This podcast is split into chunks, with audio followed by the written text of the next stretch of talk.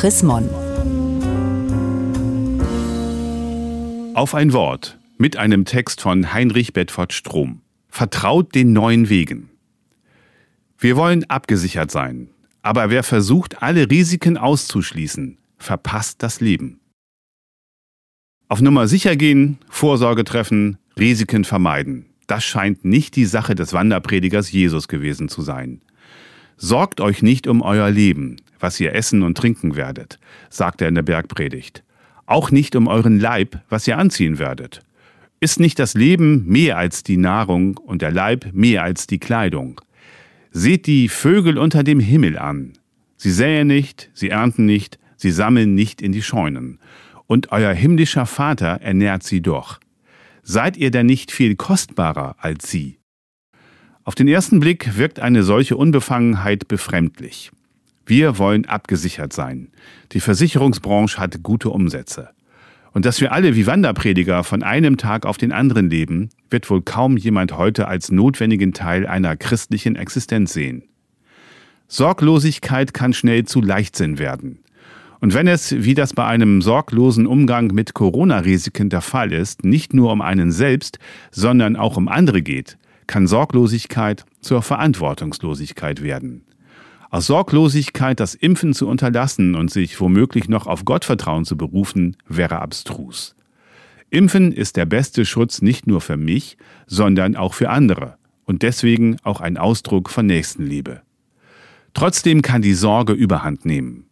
Bei einem immer größer werdenden Sicherheitsdenken in allen Bereichen des Lebens geht auch etwas verloren. Ich kann mich noch an dieses Gefühl als junger Vater erinnern, meinen Sohn vor allen Risiken schützen zu wollen. Als Kleinkind beim Klettern auf dem Spielplatz, später dann, als er lernen musste, sich im Straßenverkehr allein zu bewegen. Zu schlimm war die Vorstellung, es könnte ihm etwas passieren. Zugleich wusste ich, er wird nur selbstständig leben lernen, wenn ich die Kontrolle abgebe. Wenn ich ihm nicht wichtige Lebenserfahrungen nehme, weil die Risikovermeidung alles beherrscht. Wenn ich als Vater nicht aus der Angst lebe, sondern vertraue. Und wie wird es werden, wenn wir die Pandemie überwunden haben werden? Wird es ein Luxus sein, die Gesichter der anderen zu sehen, weil Maske zu tragen gegen Viren aller Art auch dann sicherer sein wird, als keine zu tragen? Werden wir uns dann überhaupt noch unbefangen umarmen oder auch nur die Hand geben wollen, weil uns die Angst vor Ansteckung in Leib und Blut übergegangen ist? Weil wir aus Angst vor Risiken für unser Leben das tatsächlich gelebte Leben präventiv einhegen. Ich möchte das nicht. Leichtsinn zu vermeiden ist richtig, aber das Leben zu verpassen, weil wir jedes Risiko ausschließen wollen, wäre ein zu hoher Preis.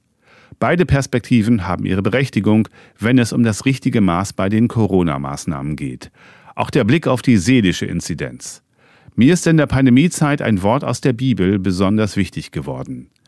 Gott hat uns nicht gegeben den Geist der Furcht, sondern der Kraft und der Liebe und der Besonnenheit.